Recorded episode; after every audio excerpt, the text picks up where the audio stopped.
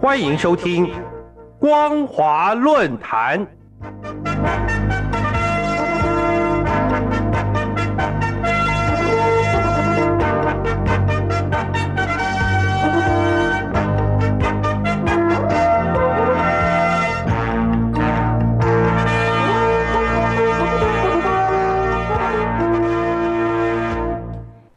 各位听众朋友，大家好，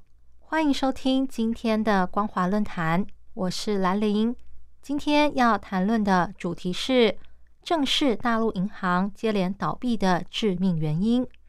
最近，中国大陆长江水域出现干旱不下雨的情况，造成多个省份因为缺少水力发电，产生缺电、停电与断电的问题。已经对人民的生计和经济发展带来冲击，尤其以四川省最为严重。在这炎炎夏季里，人民不但生活在无电火热中，苦不堪言，还传出最近有四家银行相继倒闭。其中一家曾经是中国大陆前三十强、实力极为雄厚的包商银行，如今竟然两手一摊。让四百七十三万储户辛辛苦苦赚的血汗钱，一夕间变成泡沫，让其他银行的储户忧心忡忡，不晓得还有多少金融未爆弹要被引爆。一些较火爆的网友已经按耐不住内心怒火，希望在二十大前，中共当局能给人民一个交代。总部设在美国，以复兴传统优良中华文化为理念。在北美、欧洲最有影响力的中文媒体《看中国》最新一期由网红主持人雨桐报道的“重磅金融风暴股牌效应”，中国多家银行接连破产专题，就明确指出，中国大陆银行倒闭的股牌效应已经出现了，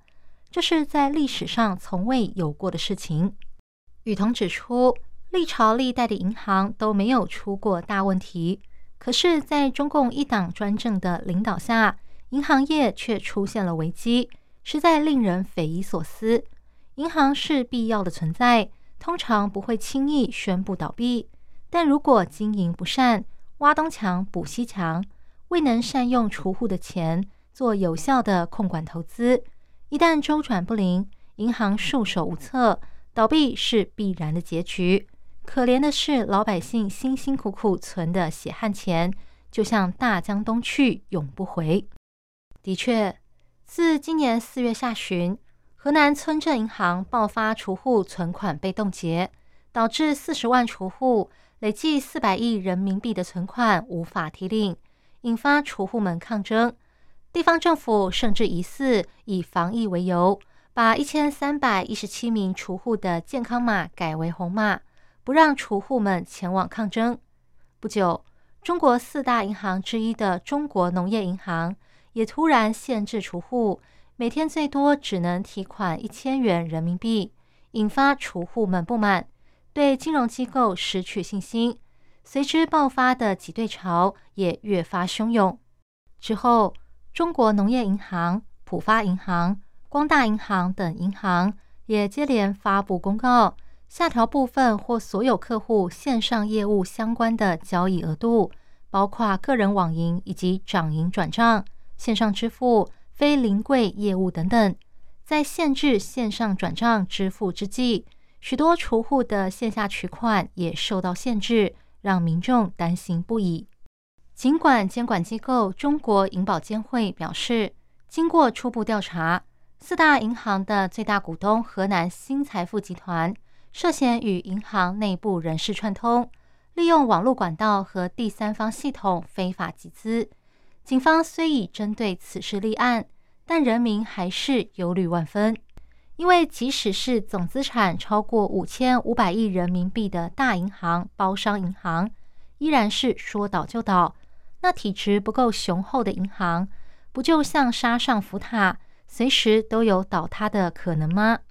就像独立媒体看中国所报道的，最近大陆多家银行倒闭或濒临倒闭的主要原因，一方面是银行没有遵守法律规定营运，为了获得更多客户的支持，盲目推出高利率的存款模式，导致金融断裂；另一个问题是盲目贷款，导致无法收回贷款；第三个原因是外行领导内行；第四个原因是贪腐现象严重，大量贪官将巨额资产转移到外国银行，甚至有银行高层把银行搞得一团乱之后，直接落跑。留下数百亿的欠款留与后人筹。换言之，中国大陆的法律制度表面上看起来没有大问题，但各种法律、国内规定、指示、办法等等，无法有效阻止各级领导私底下的权钱交易。这些领导包括各级各部门的地方官、银行主管以及业务经理人，每个人都想利用职位捞点好处。有权不使白不使，能捞不捞白不捞。因为有着反腐一阵风，过去就轻松的根深蒂固心态，自然缺少职业道德。这就是中共每年大力打击贪腐，但却总是野火烧不尽，春风吹又生，如滚雪球般越滚越大的主因。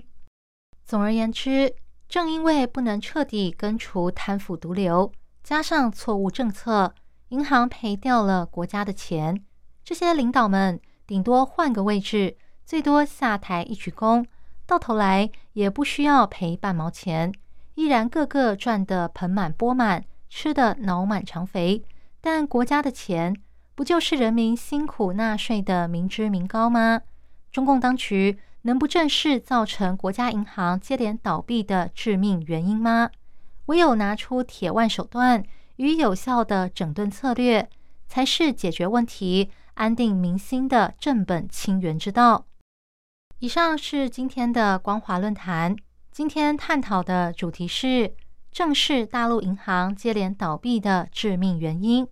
我是兰陵，感谢您的收听，我们下次再会。